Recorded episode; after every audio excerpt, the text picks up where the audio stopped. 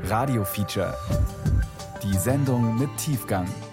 Ein Podcast von Bayern 2. Hallo, Till Ottlitz hier. Wenn mich mal wieder das schlechte Klimagewissen packt, dann fallen mir immer die gleichen Lösungen ein. Weniger fliegen, kein Fleisch essen, Elektroauto fahren, kalt duschen. Und klar, mit sowas lässt sich CO2 einsparen. Aber der große Wurf ist es nicht. Deshalb soll es heute im zweiten Teil unserer Reihe zum Klimawandel mal um eine ganz große Vision gehen. Entwickelt vom Klimaforscher Hans-Joachim Schellenhuber. Der will weltweit Städte nur noch aus Holz bauen. Der Grund? Beim Bauen mit Beton wird extrem viel Kohlendioxid verursacht. Holzhäuser binden es. Für Schellenhuber ist es die Lösung im Kampf gegen den Klimawandel. Er nennt sein Projekt deshalb auch Bauhaus Erde. Unser Autor David von Westfalen hat sich genau angeschaut, ob das auch funktioniert. Und vielleicht wird eben in 100, 200 Jahren die gebaute Umwelt eben nicht aussehen wie eine große Fabrikhalle, was vor 50 Jahren noch das Bild in jedem Science-Fiction-Roman war. Ja, sozusagen blau, kalt, glatt, rechteckig, maskulin, wie auch immer. Sondern vielleicht sieht das Ganze eben ja, wie ein unordentliches Gebüsch aus und ist trotzdem unendlich viel komfortabler und stabiler und äh, harmonischer und glücklich machender als alles, was wir uns eben vor 50 Jahren vorgestellt haben, wie die Zukunft aussehen würde. Ja? Ich habe Hans-Joachim Schellnhuber 2018 kennengelernt. In einem Interview hatte er von einer großen Erzählung gesprochen, die es bräuchte, um genügend Menschen zu begeistern, Teil einer postfossilen Welt sein zu wollen. Eine kritische Masse müsse erreicht werden. 10 Prozent, das wäre vielleicht ein Kipppunkt. Ob er die Macht großer Erzählungen dann nicht ein wenig überschätze, hatte ich ihn gefragt. Nein, gar nicht, meinte er. Er wolle sogar eine Werkstatt gründen, die diese Erzählung entwickelt. Ich war elektrisiert, aber skeptisch.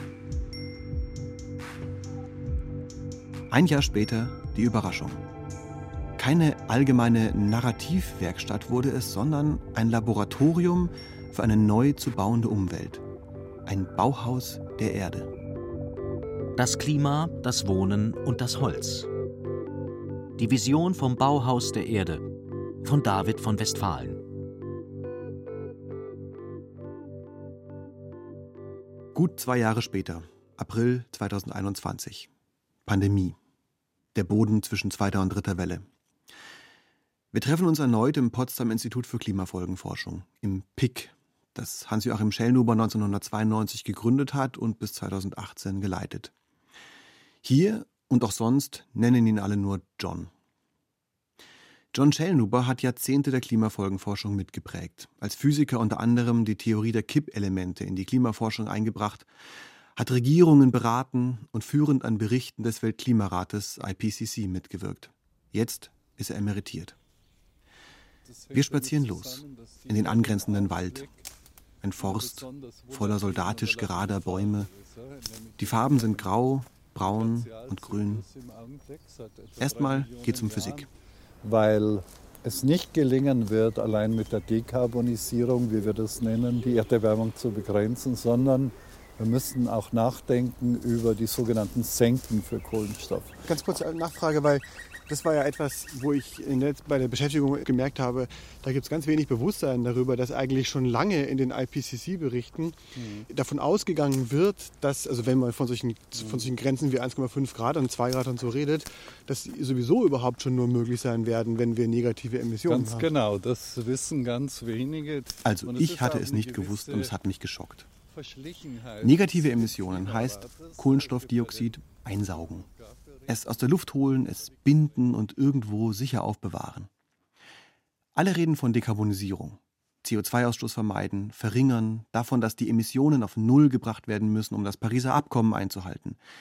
Aber das stimmt so gar nicht. Es reicht nicht mehr, weniger CO2 auszustoßen. Wir müssen, was wir schon ausgestoßen haben, wieder aus der Atmosphäre rausholen. Das nennt man Kohlenstoffsenken. Speicher sozusagen, aus denen der Kohlenstoff nicht mehr in die Atmosphäre entweichen kann. Ohne Senken ist weder ein Abbremsen bei 1,5 noch bei 2 Grad Erwärmung mehr möglich. Und was sollen das für Senken sein? Ja, das ist das Unglaubliche. Keiner weiß es wirklich. Anstöpseln. Und keiner ja, hat einen Plan. Also das Thema Senken gnadenlos unterschätzt im Diskurs. Ne? Das ist unglaublich wichtig. Meine Recherchen ziehen sich durch mehrere Pandemie-Lockdowns. Wenn Sie sich vielleicht kurz einmal vorstellen. Ich kann nicht alle Gesprächspartner persönlich treffen. Wer Sie sind, was Sie arbeiten, was Ihre Funktion ist und vielleicht Ihre berufliche Leidenschaft. Okay. Ja, mein Name ist Andreas Kuhlmann. Ich bin der Vorsitzende der Geschäftsführung der Deutschen Energieagentur, der DENA, Physiker von Haus aus und echt interessiert an der angewandten Energiewende und an Gestalten der Energiewende. Und das machen wir hier bei der DENA mit all den Projekten. Die DENA ist ein Unternehmen im Besitz der Bundesregierung, steht zwischen Wirtschaft und Politik und berät die Regierung in Sachen Energiewende. Alle Szenarien, das haben Sie genau richtig beschrieben, gehen davon aus, dass mindestens fünf bis zehn Prozent irgendwas in der Größenordnung über Senken letztendlich geklärt werden muss und dass wir auch, wenn wir irgendwann bei Netto Zero sind, sogar noch viel mehr in Senken investieren müssen, damit wir mit dem Klima zurechtkommen und, und, und den Zielen. Also es ist eine ganz, ganz zentrale Aufgabe. Und darum steht auch im Klimaschutzgesetz, dass bis 2045 40 Millionen Tonnen in natürlichen Senken verschwinden sollen. Nur? Das ist im Grunde komplett unmöglich. Das weiß auch eigentlich jede und jeder. Äh, und dennoch äh, drängt es mich in besonderer Weise auf dieses Ziel hinzuwirken. Und zwar gemeinsam mit John Schellnuber. Der nämlich, wie konnte ich nur so blind sein, sagt er, hat einen echten Lösungsvorschlag für eine gewaltige globale Kohlenstoffsenke. Und zwar in Form eines doppelten Hebels, mit dem sowohl vergangene Emissionen aus der Atmosphäre entfernt als auch gigantische Mengen von Emissionen vermieden werden könnten. Der Bausektor. Die Herstellung von Beton verursacht jeden Tag vier bis fünfmal mehr Treibhausgase als der internationale Flugverkehr. Acht Prozent aller Emissionen überhaupt. Plus Wohnen, plus Abriss, alles zusammen, über 40 Prozent aller Treibhausgasemissionen weltweit gehen auf das Konto der gebauten Umwelt. 40 Prozent. Auch wieder kaum bekannt. Der Elefant im Klimaraum, sagt Chelnuber, so groß, dass ihn keiner sieht. Wenn wir die gebaute Umwelt nicht in die Klimagleichung einbeziehen, dann haben wir keine Chance, das Pariser Abkommen umzusetzen und eine Heißzeit noch zu verhindern. Und das ist die Vision. Was, wenn wir statt mit Beton wieder mit Holz bauen würden? Das im Holz gespeicherte CO2 verbauen dann könnten wir damit eine enorme Menge von CO2 aus der Atmosphäre wieder herausfiltern. Ne? Mit anderen Worten, wenn wir also selbst bei ambitionierter Dekarbonisierung der Weltwirtschaft dann irgendwo bei 2,2 oder 2,3 oder 2,4 Grad Erwärmung in diesem Jahrhundert landen. Also eigentlich schon hoffnungslos in der Katastrophe stecken, die Korallenriffe verloren haben. Könnte man durch den Einsatz organischer Baumaterialien sich dann wieder zurückarbeiten, möglicherweise sogar wieder Richtung 1,5 Grad. Und das jetzt mit, einer, mit einem Ansatz, der keine exotische, verrückte Geoengineering-Technologie ins Spiel bringt, sondern indem wir das beste Baumaterial der Welt, nämlich Holz, wieder einsetzen dort, wo es nämlich am besten eingesetzt werden kann, nämlich quasi in der breiten Masse im Geschossbau. August 2019. John Schellnuber arbeitet gerade als Co-Autor an einer Studie mit, die den Klimaeffekt einer Holzbauwende ausrechnen will. Hintergrund? Das Weltbevölkerungswachstum. Bis Mitte des Jahrhunderts werden weltweit Gebäude für zwei Milliarden Menschen zusätzlich gebraucht. Dazu Hunderte von Millionen, die ihre Heimaten verlassen müssen, weil sie unbewohnbar geworden sind oder vom Meer verschluckt. Alle diese Menschen werden wohnen müssen. Da erscheint ein Manifest vom Bund Deutscher Architekten. Das Haus der Erde heißt es. Die Rolle von Architektur und Stadtplanung in der ökologischen Transformation würde völlig unterschätzt. Gefordert wird eine ökologische Bauwende. Plötzlich fügen sich mehrere Dinge zusammen. Dann wird auch noch 100 Jahre Bauhaus gefeiert. Schellnuber schreibt seinerseits ein Manifest und schart einen Kreis von Persönlichkeiten um sich. Andreas Kuhlmann von der DENA ist dabei, der Präsident des Umweltbundesamtes Dirk Messner, Politikerinnen wie Monika Grütters und Annalena Baerbock, Regula Lüscher, die Bausenatorin von Berlin, die Unternehmerin Brigitte Mohn, Nathalie von Siemens, Architektinnen wie Annette Hillebrand, der Künstler Olafur Eliasson, der Regisseur Volker Schlöndorff. Ein paar große Namen, ein paar Praktiker, ein paar hochkarätige Multiplikatoren, ein paar Geldgeberinnen. Sie treffen sich in Kaput bei Potsdam und verabschieden dort die Erklärung von Kaput. Das Bauhaus der Erde ist gegründet. Es ist ein Text weit über technologische Fragen hinaus, ein Manifest gegen die, Zitat, hässliche Dysfunktionalität unserer gebauten Umwelt. Man gründet eine gemeinnützige GmbH und holt Experten und Praktiker mit ins Boot. Hallo, jetzt Hallo, Herr Thomas. Ja, super. Ich glaube ja gar nicht. Extrem schwer zu erreichen, ja, immer im Wald oder auf dem Bau. Wie schaut's mit dem Mikro Erwin Thoma aus dem Salzburger Hört Land. Hört sich jetzt ganz gut an, muss ich sagen. Okay, na schön. Ich bin jetzt in den Wald gerannt, passenderweise. Oh Gott. Und hoffe, dass da mein äh, Netz hält, aber es wirkt äh, stabil und gut. Ich bin im Bauhaus der Erde sozusagen der Praktiker aus der, aus der Forstwirtschaft und der Holzbauwirtschaft. Also ich bin gelernter Förster, habe den Beruf auch ausgeübt und dann in jungen Jahren mit dem Großvater, der Zimmermann war, begonnen, Holzhäuser zu bauen mit seinem alten Wissen, das er mir beigebracht hat. Und wir haben damals gesehen, wir müssen das industrialisieren und haben dann einen Holzbaubetrieb aufgebaut. Sagten Sie gerade ganz kurz zum Verständnis, industrialisieren, was meinen Sie damit? Also naja, zu Großvaters Zeiten war Holzbau Handwerk und vor allem Handarbeit. Und das ist etwas, was natürlich heute niemand mehr bezahlen kann, dass man alles von Hand fertigt. Äh, das heißt, wir mussten CNC-Maschinen einsetzen, Roboter einsetzen, moderne industrielle Maschinen einsetzen, die, die moderne Software, die zur Verfügung steht, benutzen, damit das Ganze qualitativ noch viel präziser und vor allem bezahlbarer und eben im Produktionsprozess so rationell gemacht werden kann, dass es mit ganz normalen Baukosten wettbewerbsfähig ist. Moderner Holzbau ist hochtechnologisiert. Das meiste passiert in Fertigungshallen. Auf der Baustelle werden die Teile oft nur noch zusammengefügt. Und zwar bei diesen Verfahren nicht etwa mit Leim, sondern rein mechanisch.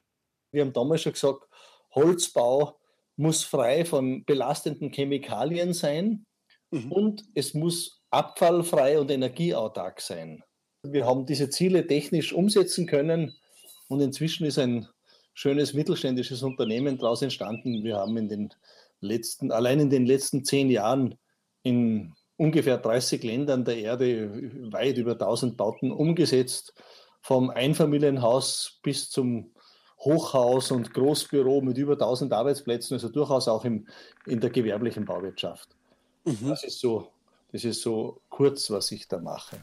Wenn man sich draußen so umschaut, sieht man davon nicht viel. Aber der Holzbau wurde in den vergangenen Jahrzehnten komplett revolutioniert. Neue Holzhäuser sind feuerfester als Stahlbeton, sie sind schon heute nicht mehr wirklich teurer und sie können ohne Probleme hunderte von Jahre überdauern. Wir haben alle technischen Möglichkeiten, alle. Das ist alles geklärt, um Hochhäuser, Kommunalbau, Krankenhausbau, Schulen, alles mit Holz zu bauen. Das technisch geht das ausnahmslos. Wir haben in Japan gebaut. Wir haben das, unsere Bauten haben das Erdbeben von Fukushima, so Jahrhundertereignisse, vollkommen schadensfrei überstanden. Das ist alles geprüft und abgearbeitet. Über Bautechnik müssen wir nicht mehr reden. Das ist erledigt. Das ist auch in der Wirtschaft angekommen. Wenn sie intelligent gebaut sind, verbrauchen solche Häuser auch keine externe Energie mehr. Weder zum Heizen noch zum Kühlen. Sie sind freundlich und gesund. Und ganz wichtig, sie verursachen keinen Abfall mehr. Wir haben schon in den 1990er Jahren gesagt, unser großes Vorbild ist der Baum als Einzelnes und der Wald im Ganzen. Denn die Wälder der Erde sind ja ein unglaublich beeindruckendes Logistikunternehmen. Dort werden ja Materialmengen erzeugt, die kein Sektor der, der Menschheit in dieser Menge erzeugt und wieder bewegt. Und trotzdem gibt es in dem ganzen System Wald kein Gramm Abfall. Alles wird wiederverwendet, alles nährt sich selbst. Aus dem Baum wird wieder ein Baum, aus dem, wenn der Baum sein Leben beendet hat, wird er wieder zu Humus. Humus ist die Grundlage für die nächste Generation und so weiter. Und wir haben gesagt, eigentlich ist, müsste das für eine langfristig gedachte Industrie die einzige Option sein. Abfallfreiheit. Und zweitens haben wir gesagt, wir sind überzeugt, das wurde dann später auch durch medizinische Untersuchungen bestätigt, dass Holz der gesündeste Baustoff ist, der uns zur Verfügung steht. Und diese Gesundheit muss man kompromisslos erhalten. Und diese Gesundheit kann man dann am besten erhalten, das ist auch zweifelsfrei, wenn wir das Material möglichst puristisch, aber vor allem chemisch unbehandelt lassen. Denn der Baustoff Holz ist, der ist uns seit, uns seit Beginn der menschlichen Evolution vertraut, der ist für uns, unseren Organismus nachgewiesenerweise das vertrauteste, beste, was wir verwenden können. Häuser wie Bäume. Also, dass wir in Würfeln bauen, ne? das hat gewisse Vorteile bei der seriellen Produktion, was ja auch das ursprüngliche Bauhaus ja, von Weimar sehr wohl dann versucht hat äh, zu verwenden und zu nutzen. Mhm. Aber dabei haben wir vergessen, dass das ja nur die erste Stufe, die erste Komplexitätsstufe überhaupt ist, äh, wenn wir eine künstliche Welt schaffen wollen. Weil schauen Sie sich einen Baum an, so einen wie er hier steht. Ähm, der sieht krumm und schief aus und überhaupt nicht wie eine Maschine. Das sieht geradezu unordentlich aus. Die große Bauwende soll auch eine ästhetische Wende sein. Ein Paradigmenwechsel hin zum Organischen. Das Natürliche als Vorbild. So, dass vielleicht ein Gebäude wie ein Baum aussieht und eine Siedlung wie ein Ökosystem. Und ich glaube, genau das wird passieren. Es geht bei Klimaneutralität meines Erachtens nicht einfach nur um eine Bilanz von Quellen und Senken. Es geht am Ende eben auch darum, wie wollen wir eigentlich leben? Wie wollen wir leben? Das klingt nach einer großen Frage, aber es ist eben doch auch eine ganz zentrale Frage. Wie wollen wir zusammenleben? Wie wollen wir wohnen?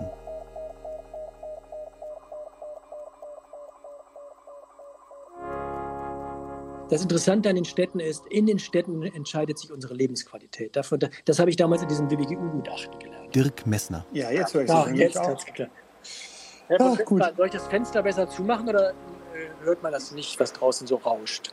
Falls Sie es aushalten, gerne zumachen. Je weniger ja. Störmöglichkeiten, desto besser. Das ist besser, okay. Dann, dann kippe ich es mal, weil es ist ziemlich warm draußen. Also es ist so schwüle Luft hier in Berlin. Ja, mein Name ist Dirk Messner. Ich bin Präsident des Umweltbundesamtes, gehöre auch zum Initiativkreis Bauhaus Erde. Und für mich ist der Anfangspunkt dieser Überlegungen, wie Urbanisierung neu ausgerichtet werden muss, vor fünf, sechs Jahren schon entstanden. Da habe ich mit John Schellenhuber zusammen ein Gutachten des WBGU, des Wissenschaftlichen Beirates Globale Umweltveränderungen, verantwortet. Der WBGU beliefert die Bundesregierung jährlich mit großen wissenschaftlichen Gutachten zu Umwelt- und Entwicklungsproblemen. Da haben wir uns damit beschäftigt, wie, wie die Verdopplung der urbanen Bevölkerung, das steht nämlich in den nächsten drei Dekaden bis 2050 an, wie die in nachhaltige Bahnen gelenkt werden könnte. Und man kann empirisch zeigen, das ist sehr interessant, ne? man kann empirisch zeigen, wenn Städte unwirtlich ausfallen, also der Verkehr ist zu dicht, die Autos quälen über, die Kinder mag man nicht auf die Straße schicken, die Luft ist schlecht. In solchen Städten nutzen die Menschen die Städte, um zum Arbeiten zu gehen, zur Schule und zum Einkaufen. Und dann gehen sie zurück in ihre Wohnungen und bleiben da individualisiert sozusagen. In und Städten, träumen von einem Eigenheim vor der Stadt. Ja, genau, und wollen dann unbedingt raus, soweit es eben geht. Und dann braucht man eine Pendlerpauschale, damit wir das finanzieren können. Ne? Während in Städten, die man als schön empfindet, äh, wird der städtische Raum von den Bürgern auch wirklich genutzt. Das kann man empirisch zeigen. Also die Menschen sind dann in der Stadt unterwegs und sie nutzen die Fußgängerwege und sie sind mit Fahrrädern unterwegs. Und deswegen ist für mich eine, eine schöne, eine reizvolle, eine ästhetische Stadt in diesem Sinne, ist sogar die, die Voraussetzung für eine Bürgergesellschaft. Design, das die Probleme des neuen Zeitalters löst. Das wollte Gropius, der Gründer des historischen Bauhauses. Humane Umwelten für die neuen Menschen der Moderne. Das Vorbild Bauhaus war auch eine soziale Bewegung, nicht nur eine architektonische. Also erstens ist es so, dass es um drei große Begriffe geht ja, bei der globalen Bauwende, die wir anstreben. Nachhaltig, klar, da ist der Klimaschutz äh, wichtig, äh, auch Artenvielfalt, viele andere Dinge. Dann eben inklusiv soll heißen, dass es gesellschaftliche Spaltungen überwindet, statt sie zu vertiefen, ne? dass eben gutes Wohnen kein Elitenprojekt mehr sein darf. Und drittens, ja, ästhetisch schön. Ja, wir scheuen uns nicht, das Wort schön in, ins Spiel zu bringen. Hässlichkeit ist kein Naturgesetz. Ja? Ansätze für besseres Bauen gibt es seit Jahren. Häuser, die sich der Sonne nachdrehen, Designideen, künstlerische Interventionen, die schon seit den 70er Jahren Stoff liefern und Perspektiven weiten wollten. Wiederentdeckte Traditionen wie Lehm, Stroh, Bambus, Low-Tech-Bauweisen, Windzirkulation. Warum hat sich nichts davon durchgesetzt? Wie weit wir schon sein könnten. Stattdessen hat man uns mit Beton eingemauert und zugepflastert und das Klimaproblem immer weiter aufgestaut. Aber jetzt gibt es plötzlich für all diese Ideen und Initiativen ein Angebot. Eine einigende Erzählung. Ein Bauhaus. Die ästhetische Neuerfindung der Moderne. Da ist sie. Schellnobers große Erzählung. Ein Gesamtkunstwerk. Das ist natürlich ein ungeheuerlicher Anspruch, aber ich glaube, dass wir ihn heute umsetzen können. Und das spüre ich eigentlich allenthalben, wenn man in diesen, äh, in diesen Branchen unterwegs ist, dass man eigentlich gewartet hat auf so eine Erzählung, die man sich selber weitererzählen kann, die einen selber inspiriert, die man den normalen Menschen erzählen kann, die man vor allem aber auch den Politikern und Behörden erzählen kann. Kurze Wege, grüne Städte, die sich selbst kühlen im Klimawandel.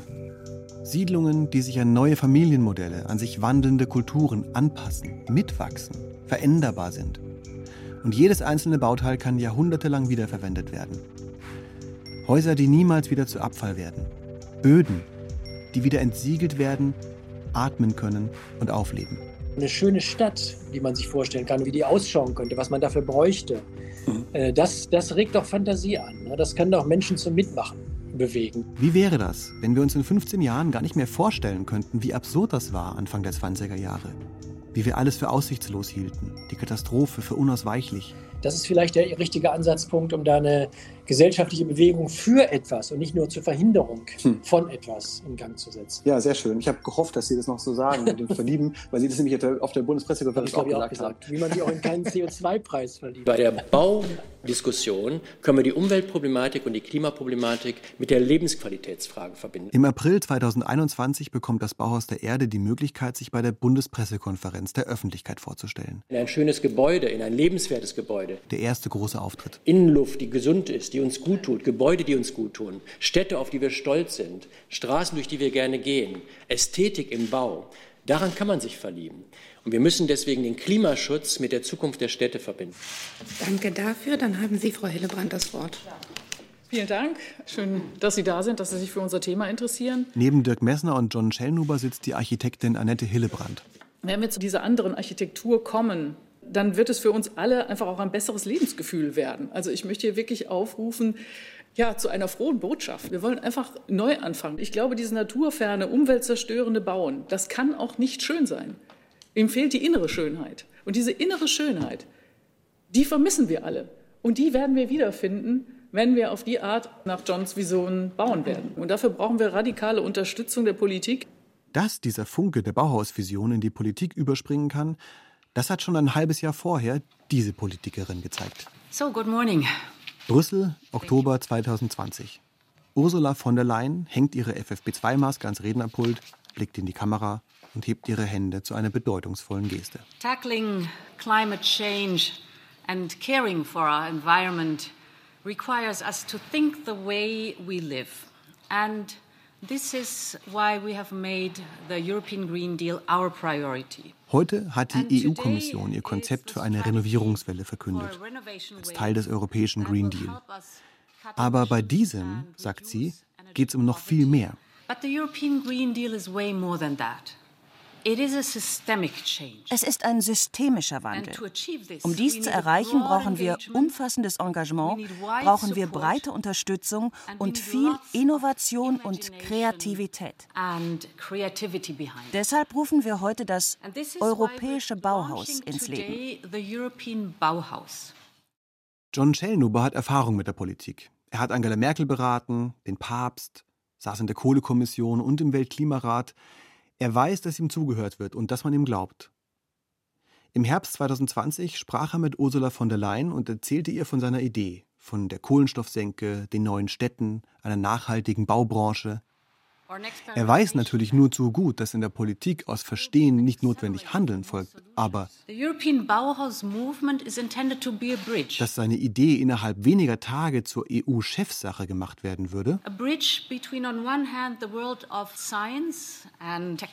überraschend.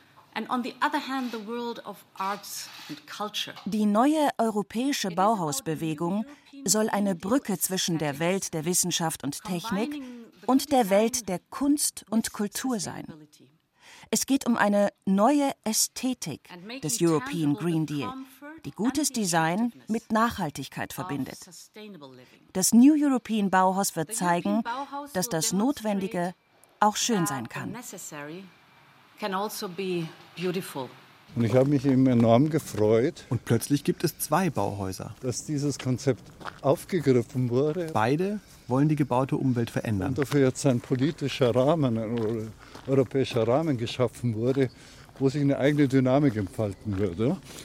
Dann entstehen vielleicht viele Bauhausbewegungen. Ne?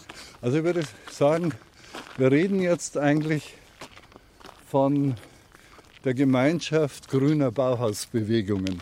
Und dass das Bauhaus der Erde heute vielleicht eine der ersten und die europäische.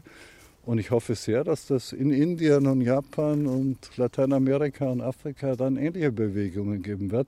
Und am Schluss gibt es eben vielleicht ein wirres, buntes, fröhliches Knäuel von Bewegungen, wo niemand mehr unterscheiden kann, wer eigentlich am Anfang war, wie in der Natur eben auch. Schellnhuber selbst sitzt mit am Tisch des Europäischen Bauhaus genauso ein Mitglied seines Initiativkreises, nämlich Olafur Eliasson, der einzige Künstler im Bauhaus der Erde. Was das europäische Bauhaus vom Bauhaus der Erde unterscheidet, ist, dass es zunächst eine durchaus ausgangsoffenere, breitere, dezentrale Suche angestoßen hat. Jede Institution, ja praktisch jede Bürgerin und jeder Bürger können Ideen einreichen. Tatsächlich und wirklich untypisch für eine EU-politische Initiative Bottom-up gedacht, von der Basis aus, sollen sich die besten Ideen für die gebaute Umwelt der Zukunft herauskristallisieren. Also es gibt so viele Initiativen in ganz Europa schon. Regine Bittner hat sich mit der Stiftung Bauhaus Dessau der Europäischen Initiative angeschlossen. Und die kommen jetzt einfach zusammen. Mit einer Workshop-Reihe hat sie im Mai 21 Grundlagen für ein mögliches Curriculum eines europäischen Bauhauses erarbeiten lassen und sich weiter vernetzt. Es gibt ja auch so Plattform-Meetings für die Partnerinstitutionen, die jetzt zusammenkommen über diese Website, also über diese digitale Plattform, die diese EU-Initiative eingerichtet hat. Also es gibt sie alle schon, aber sie finden jetzt im Grunde darüber eine Form des Austauschs, des Vernetzens und daraus sozusagen eine Bewegung zu generieren, die sozusagen vereinzelt existierte, ganz verschieden und die auch schon gut vernetzt waren, aber die jetzt darüber nochmal so einen anderen Impuls geben. Und das, glaube ich, das ist ein großer Vorteil. Und da können wir als eine Kulturinstitution zwei Dinge einbringen. Ulrike Lorenz, Klassikstiftung Weimar. Zum einen die Stimme der Künste, der Kultur, äh, unter der Rubrik die Zukunft bitte nicht den Ingenieuren und Politikern allein überlassen, sondern diesen Bewusstseins- und Gesellschaftswandel als ein eminent kulturelles Projekt zu behaupten, was es nämlich ist. Wir müssen ja an uns selber ran. Und das Zweite ist das historische Bewusstsein, was wir verkörpern. Klar, die Bauhaus-Erbestätten in Dessau und Weimar sind natürlich unter den ersten, die dem Aufruf gefolgt sind. Wir fangen nicht erst seit heute an, über bestimmte existenzielle Fragen nachzudenken. Wir leisten da einen Beitrag jetzt in der Designphase, die ich begreife als ein Zwischenraum, den sie persönlich eröffnet, um nicht sofort wieder in diese Förderschienen der EU, die sofort an der Optimierung der Welt dran sind. Da geht es um den Zementsack, um den Dämmstoff, um Holz, wie, äh, ich gerade heute gehört habe, ganz, ganz wichtig, auch für Schellenhuber natürlich ein ganz wichtiger Baustoff. Ähm, aber es geht ja erstmal darum, einen Gesellschaftsentwurf zu denken. Für wen machen wir das eigentlich? was haben wir denn für Vorstellungen vom Zusammenleben der Menschen? Und dieses, wie wollen wir leben, wie wollen wir zusammenleben? Das sind ja Fragen, die im Bauhausmanifest eine Rolle gespielt haben. Also ich gucke jetzt hier gerade zum Beispiel auf den Stuhl von meiner Großmutter, der vor mir steht. Der ist wahrscheinlich von 1840 oder so. Den hat die schon geerbt, ja. Und den gucke ich mir an. Der ist wunderschön. Man muss alles zusammendenken, sagt die Künstlerin Antje Majewski. Die Ästhetik, die Herkunft des Materials. Wir müssen wiederverwenden, lange verwenden und wir müssen den Menschen verständlich machen, warum es sich lohnt, weit in die Zukunft zu designen, anstatt kurzfristig. Antje Majewski ist international vernetzt. Ihre Projekte beschäftigen sich mit dem Menschen als Teil seiner ökologischen Umgebung. Sie ist technologieoffen und kennt sich mit Forstwirtschaft nicht nur in Deutschland aus. Sie hatte von den Bauhausinitiativen bisher nur am Rande etwas mitbekommen, als ich sie als Künstlerin kontaktiert habe. Und als Holzexpertin. Wenn man halt eben jetzt sehr viel aus Holz bauen will, sprich man will CO2 binden in Gebäuden, das ist natürlich eine wunderbare Sache. Ja? Das Problem ist nur, auf der anderen Seite muss natürlich dieses Holz irgendwo wieder nachwachsen. Ja? Wenn wir ein Bauhaus der Erde wollen, dann brauchen wir Holz. Und schon wird Professor Schellnuber eifrig zitiert. Von den Forstwirtschaftsverbänden zum Beispiel. Schaut, sogar der Schellnuber sagt, mit Holz bauen ist gut fürs Klima. Lasst uns loslegen. Mein Name ist Pierre Ibisch, bin Professor für Naturschutz an der Hochschule für nachhaltige Entwicklung in Eberswalde. Noch einmal bin ich in einem Brandenburger Wald unterwegs. Diesmal mit einem Ökologen. Und wir sind hier in Eberswalde in einem ganz normalen Wirtschaftswald, in einem ganz normalen Schutzgebiet. Das ist nämlich hier der Naturpark Barnim. Die soldatischen Bäume aus dem Spazierweg mit Schellnuber sind nichts dagegen. Hier eine Kompanie junger Buchen, dort ein Bataillon Douglasien. Und hatte mir gedacht, das ist für das Thema ein guter Einstieg, hier mal zu schauen. Ein, eine Waldfläche, die gerade erheblich im Wandel ist. Wir sind jetzt hier gerade durch einen Fichtenbestand gelaufen. Ähm, Fichten, die noch gesund sind, aber natürlich hier auch Probleme bekommen. Und äh, insofern hat der Waldbesitzer angefangen, den Wald umzubauen. Und das heißt, er hat erstmal einen Kahlschlag angelegt im gesetzlich gerade noch so vertretbaren Rahmen. Die dürfen nicht größer als zwei Hektar sein. Und er hat neue Bäume gepflanzt, von denen man nun erwartet, dass die in der Zukunft besser mit dem Klimawandel mitgehen. Wieso macht man das so, dass man da so einfach hier auf einer, einer Fläche mehr oder weniger Tabula rasa macht, anstatt dass man so ausdünnt? Ich habe immer gedacht, das wäre so eine gesündere Art. Das war eigentlich eine Art Konsens, dass man sich in Deutschland weitgehend verabschiedet hatte von Kaltschlägen. Es ist fast wie auf einem Acker. Kleine Setzlinge stehen auf dem kahlgrünen Waldboden. Ibisch erklärt mir, was hier jetzt in den nächsten Jahren passiert, sollten die überhaupt überleben. Der Boden wird große Mengen CO2 ausgasen, die in keiner Wald-Holz-Klimabilanz vorkommen. Im Boden eines intakten, wenig bearbeiteten Waldes, erklärt er mir, ist mehr Kohlenstoff gespeichert als im Holz oben drüber. Selbst in so einer Fichtenplantage noch. Und der geht dann verloren. Allein durch die schweren Maschinen bei der Ernte wird der Boden langfristig massiv geschädigt, die Pilzgeflechte zerstört. Okay, warum macht man dann sowas? Wie immer. Es ist kurzfristig effizienter. Und das sei noch gar nichts gegen die Kahlschläge etwa in Skandinavien, oder Osteuropa. Mit Blick auf die Wälder der Erde, auf die derzeitigen Stoffströme. Ich, ich weiß nicht, wo dieses Holz herkommen soll, mit dem wir uns aus der Klimakrise bauen wollen. Also ich äh, sehe halt äh, auch die anderen Bedarfe, die steigen.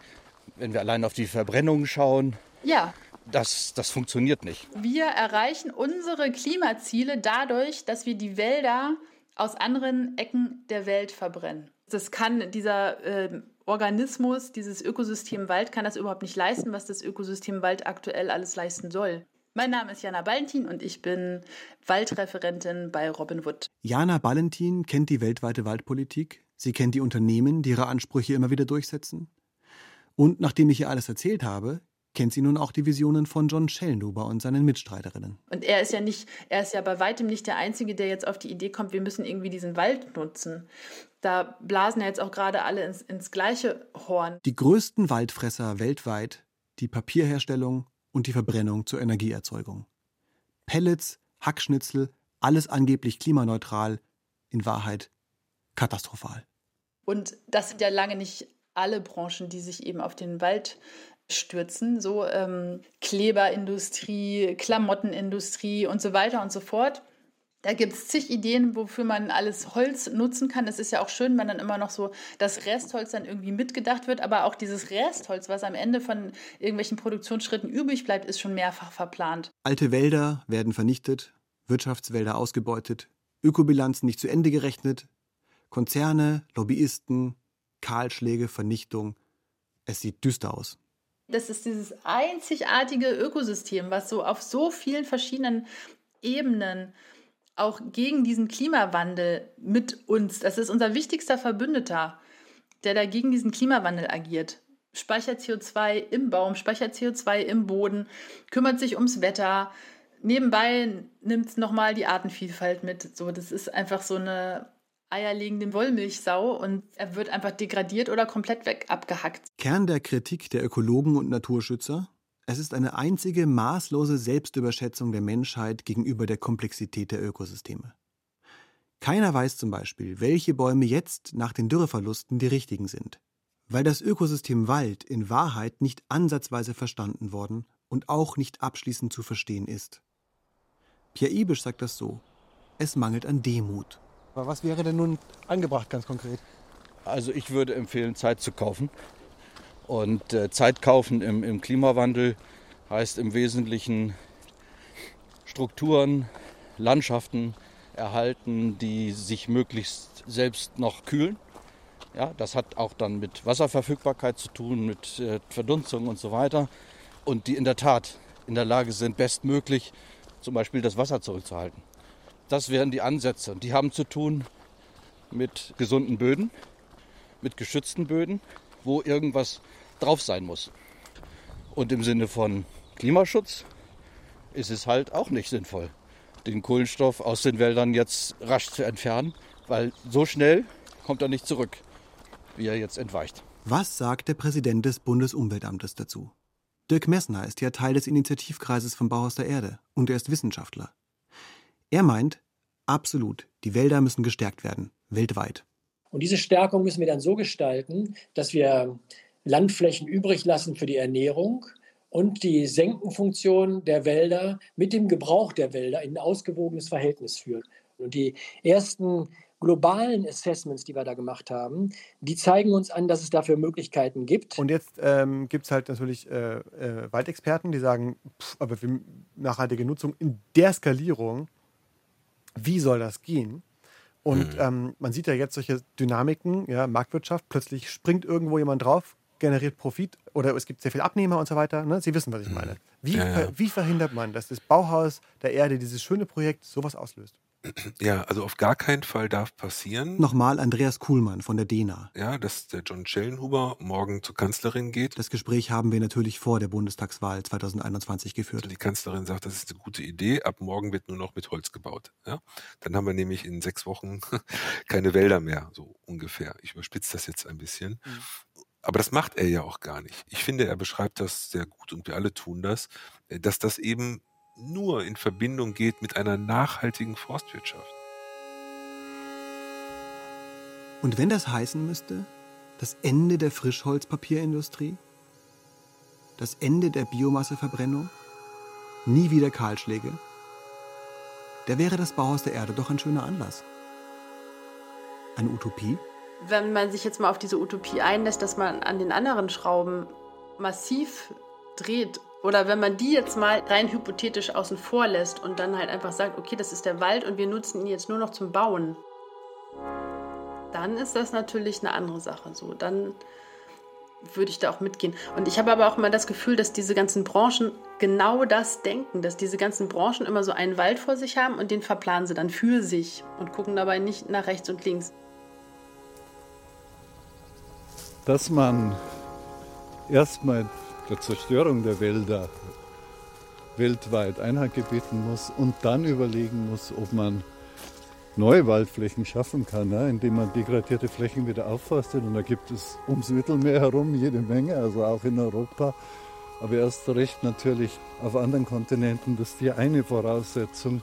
Wenn ich das in einer maßvollen, nachhaltigen Weise tue, glaube ich, werde ich der Biodiversität sogar einen Dienst erweisen, werde aber wahrscheinlich auch mehr nachwachsende Rohstoffe zur Verfügung haben.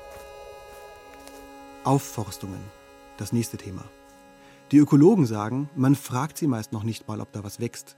Man pflanzt und wundert sich, dass kein Wald draus wird. Studien, die Aufforstungspotenziale ausrechnen, auch mit Vorsicht zu genießen. Und wer hätte gedacht, dass Aufforstung zu Armut führen kann?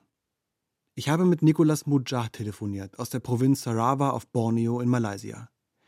Er gehört zum Volk der Iban und ist Mitglied im Ständigen Rat indigener Völker des Forest Stewardship Council, FSC, der weltweit nachhaltiges Holz zertifiziert. Yeah, well, it's a good question, uh, David, because the town area or the city areas in all division in Sarawak. Ja, das ist eine gute Frage. In allen städtischen Siedlungen in Srava leben illegale indigene Communities, die stark von Armut betroffen sind. Und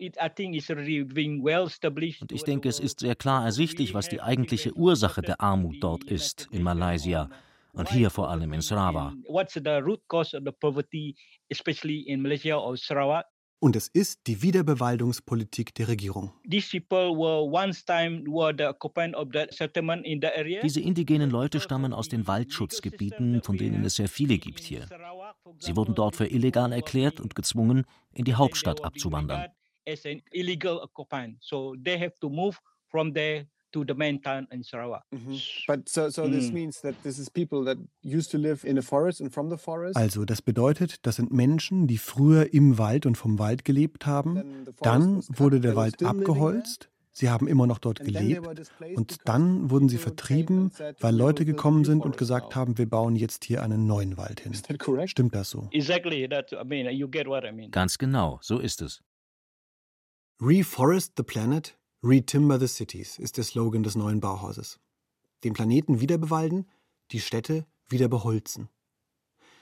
Aber nichts ist hier so einfach, wie es zunächst klingt. Niemand sagt, dass das Bauhaus der Erde in einer idealen Welt mit seinem Vorhaben durchstartet, aber das sind schon ein paar sehr dicke Bretter, die zu bohren es noch vor sich hat. Naturschutz und Wiederaufforstung als Abarten des Neokolonialismus, das ist nur ein Beispiel von vielen. Bleiben wir beim Holz und kehren nochmal zurück zur technischen Grundlage. Schellenobers Vision basiert auf einer physikalischen Idee. Er nennt sie Holzbaupumpe. Die Blätter holen das CO2 aus der Luft, das Holz wird geerntet und verbaut. Für jeden gefällten Baum werden ein bis zwei nachgepflanzt und nach 25, 30, 40 Jahren wird wieder geerntet und der Zyklus beginnt von neuem. So würde das CO2 im Laufe eines Jahrhunderts buchstäblich aus der Atmosphäre rausgepumpt. Genau, und da haben wir dann das Problem, das ist kein alter Wald. Und ein Wald, der nicht alt ist, hat auch eine geringere biologische Wertigkeit. In 25 Jahren kann sich kein Ökosystem entwickeln. Ja, und gucken Sie sich so eine Buche an, die da, was weiß ich, 30, 40 Jahre alt ist. Ähm, Buchen könnten 300, 400 Jahre alt werden. Ja, und das sind Dinge, die können wir uns gar nicht mehr vorstellen, wenn wir durch diese Wirtschaftswälder laufen. Teilweise sehen wir noch ältere Baumexemplare an den Wegen. Aber die ältesten und dicksten Bäume sind in der Regel irgendwo in, in Dorfkernen, ne? die alten Linden und Eichen. Äh, Im Wald kommen die nicht mehr vor. Und die wären wahrscheinlich wichtig für den Wald, oder? Die wären enorm äh, wichtig und ja, wären natürlich auch enorme Kohlenstoffreservoire, ja, die idealerweise auch jetzt nochmal wieder aufgebaut würden im Wald. Es dürfen nicht nur schnell wachsende Hölzer angepflanzt werden, sondern wir brauchen Mischwälder. Mischwälder sind wichtig wegen der Biodiversität. Ne? Mhm. Und dann muss die Regenerationszeit der Wälder die muss berücksichtigt werden. Ja, das mit den schnell wachsenden Hölzern ist so eine Sache, ne? weil wenn wir jetzt mhm. aber, wenn wir jetzt eine, eine Waldbaupumpe haben wollen, wie, wie sie der Herr Schellenhuber äh, ja. sich vorstellt, wie soll das denn ohne schnell wachsende Hölzer gehen? Die brauchen wir doch jetzt dann schnell.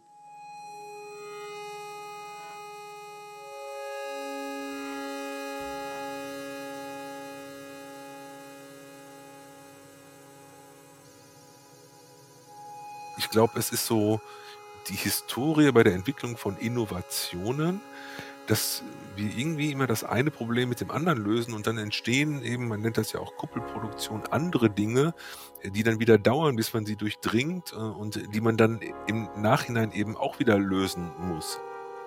Und die Frage ist, wie weit kann man das eigentlich verkürzen, damit wir da nicht so viel Zeit verlieren äh, an dieser Stelle? Das geht meines Erachtens nur mit einem ganzheitlichen Blick auf die Dinge. Und das kommt in der Debatte leider immer viel zu kurz. Und ich glaube, diese ganzheitliche Betrachtung, dieses Einbringen unterschiedlicher Perspektiven ist auch eine besondere Stärke dieses Projekts Bauhaus der Erde. Natürlich werden die Wälder überfordert, wenn die Wegwerfmentalität der Bauwirtschaft einfach mit in die Zukunft genommen wird, sagt Erwin Thoma vom Bauhaus der Erde. Also müssen wir so mit Holz bauen, dass in Zukunft das Holz nicht nur aus den Wäldern geholt wird, sondern auch aus dem Rückbau der Stadt. Wir müssen wiederverwendbare, abfallfreie Bauten errichten. Das Stichwort heißt Urban Mining, Häuser als Rohstoffquelle. Das ist natürlich genial. Wenn das Holz aus den Städten selbst kommt, werden die Wälder nicht überfordert. Hm. Aber wenn alles wiederverwendet wird, woher kommt dann jetzt die Kohlenstoffsenke? Nein, natürlich muss jetzt erstmal was aus Holz gebaut werden. Darum geht's ja. Darum schrillen ja die Alarmglocken der Naturschützer so laut. The alarm ich kenne alle diese Alarmglocken sehr gut. Ich arbeite nun schon seit zwölf Jahren an dieser Idee urbaner Kohlenstoffsenken. Und was hinter der Beunruhigung steht, ist die Erfahrung damit, was passiert, wenn Märkte nach einem neuen Material greifen und dann damit expandieren. The markets just simply demand a new material and scale up. Der Architekt Alan Organsky baut eine weltweit vernetzte Forschungs- und Experimentierwerkstatt für das Bauhaus der Erde mit auf, das Bauhaus Lab, wo ganz konkret und regional spezifisch an neuen Verbindungen, Bauelementen und Konstruktionsweisen geforscht wird. Die Lösung, sagt er, liegt in der technologischen Anpassung an die Bedürfnisse von Ökosystemen statt umgekehrt.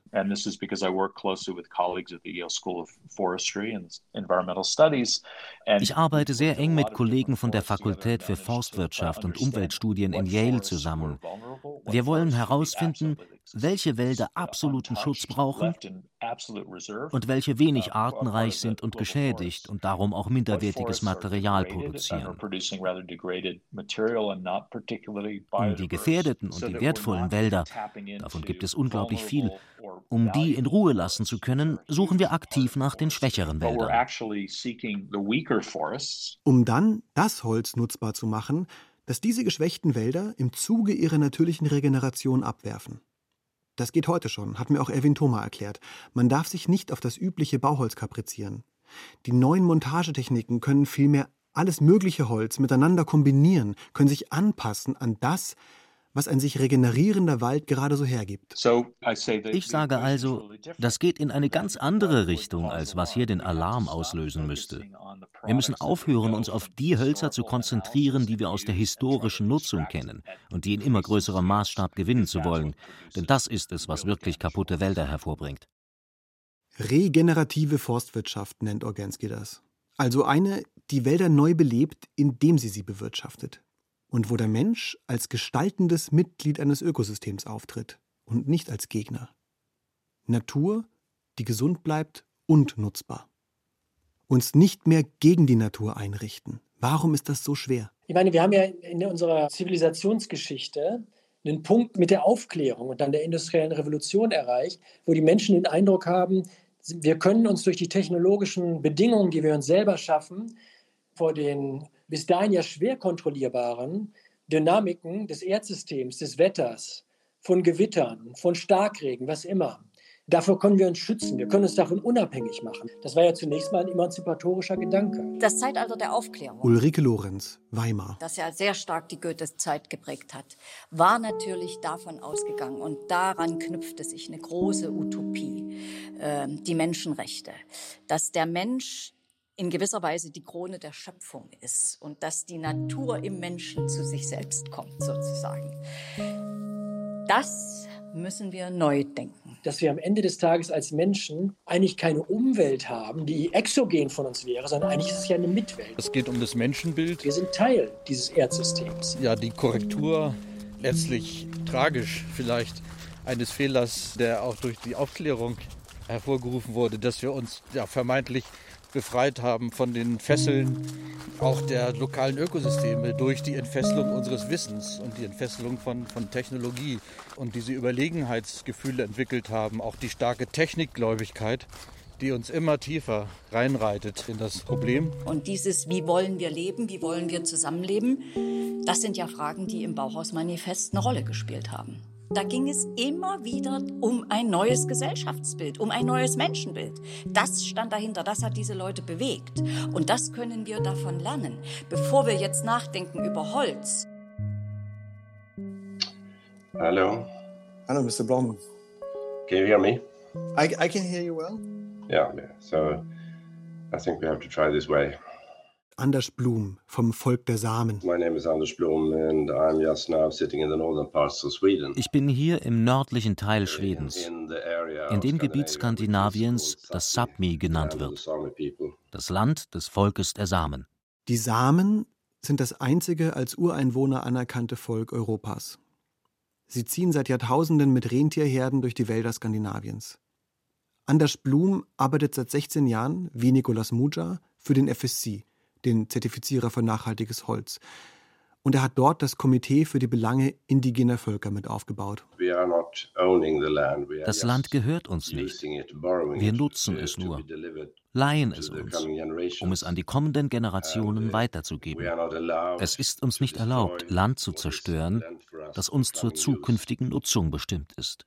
In den letzten Jahren sind mehrere Studien erschienen, die zeigen, dass es überall denjenigen Wäldern am besten geht, die von indigenen Völkern verwaltet werden.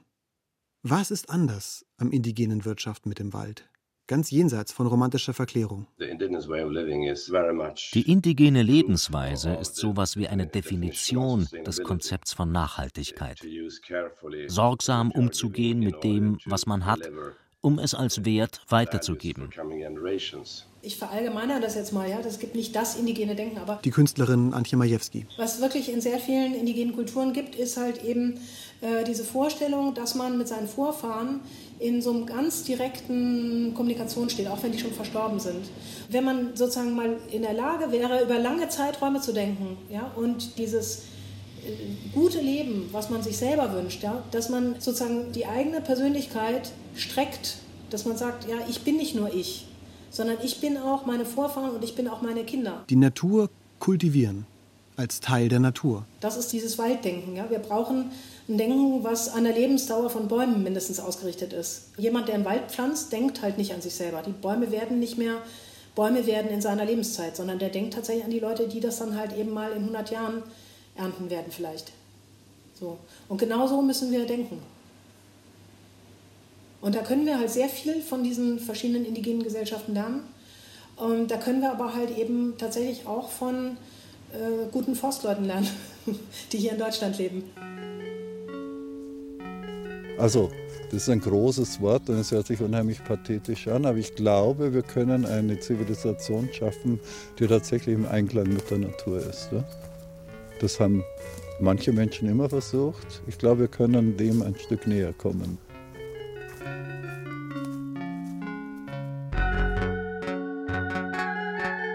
Das Klima, das Wohnen und das Holz.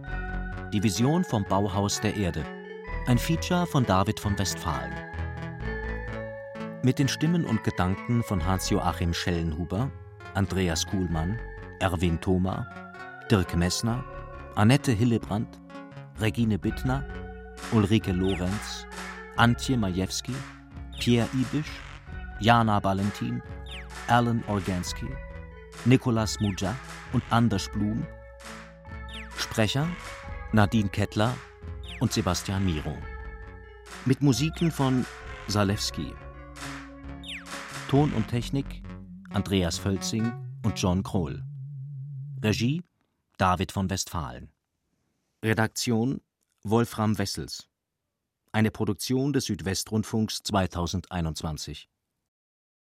Der Klimawandel beschäftigt uns auch nächste Woche. Da schauen wir noch weiter in die Zukunft und stellen Projekte vor, die wirklich nach Science Fiction klingen.